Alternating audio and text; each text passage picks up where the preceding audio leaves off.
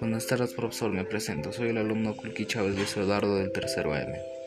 En esta ocasión explicaré sobre algunas alternativas para reducir la contaminación del aire. Cada año cientos de millones de personas sufren de enfermedades respiratorias y otras asociadas con la contaminación del aire. Tanto que en el ambientes interiores como exteriores existen grupos de poblacionales expuestos a fuentes fijas de contaminantes atmosféricos que carecen de zonas de protección sanitaria, industrias que cuentan con chimeneas de baja altura, lo que aumenta la acción de contaminantes de sus emisiones y en muchas ocasiones no disponen de medidas de control para la disminución de la contaminación a la atmósfera. El crecimiento económico y la urbanización asociados al desarrollo de diversas actividades como la industria petrolera, los servicios, la agroindustria y el incremento de las unidades automotoras traen como resultado un consumo intenso de combustibles fósiles.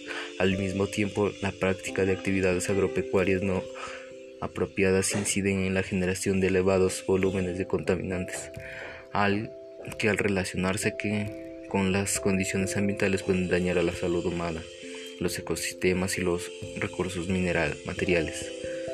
Como familia proponemos algunas alternativas para reducir algunas de estas contaminaciones que afectan nuestro aire.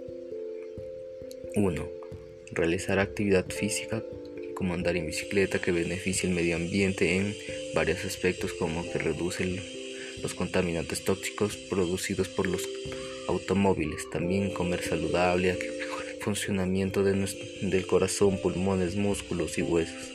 Por otro lado, permite contrarrestar el estrés y aumenta la sensación de bienestar general y ayuda a la prevención de tratamiento de enfermedades crónicas y no transmisibles. 2. Respetar las medidas de bioseguridad ya que es muy importante porque reduce las posibilidades de contagiarnos de este virus llamado COVID-19 o también conocido como SARS-CoV-2, ya que nos permitirá estar más seguros mediante este, esto. Y esta cuarentena de cierta forma fue beneficio al medio ambiente ya que el cierre de empresas, industrias, fábricas, etc. ayuda a reducir los contaminantes que perjudicaban a la capa de ozono. 3 hacer uso de las 5 R, reducir, reparar, recuperar, reutilizar y reciclar, y que nos llevará a realizar una vida más responsable con el ambiente desde nuestro propio hogar. 4. Sembrar árboles ya que actúan contra el calentamiento global porque absorben el aire al CO2, gas, propiedades de efecto invernadero, pero además brindan otros importantes servicios ambientales, brindan alimento y refugio y aspectos insectos y aves, recuperan parte del paisaje originario, evitan la acción del viento y del agua. Gracias.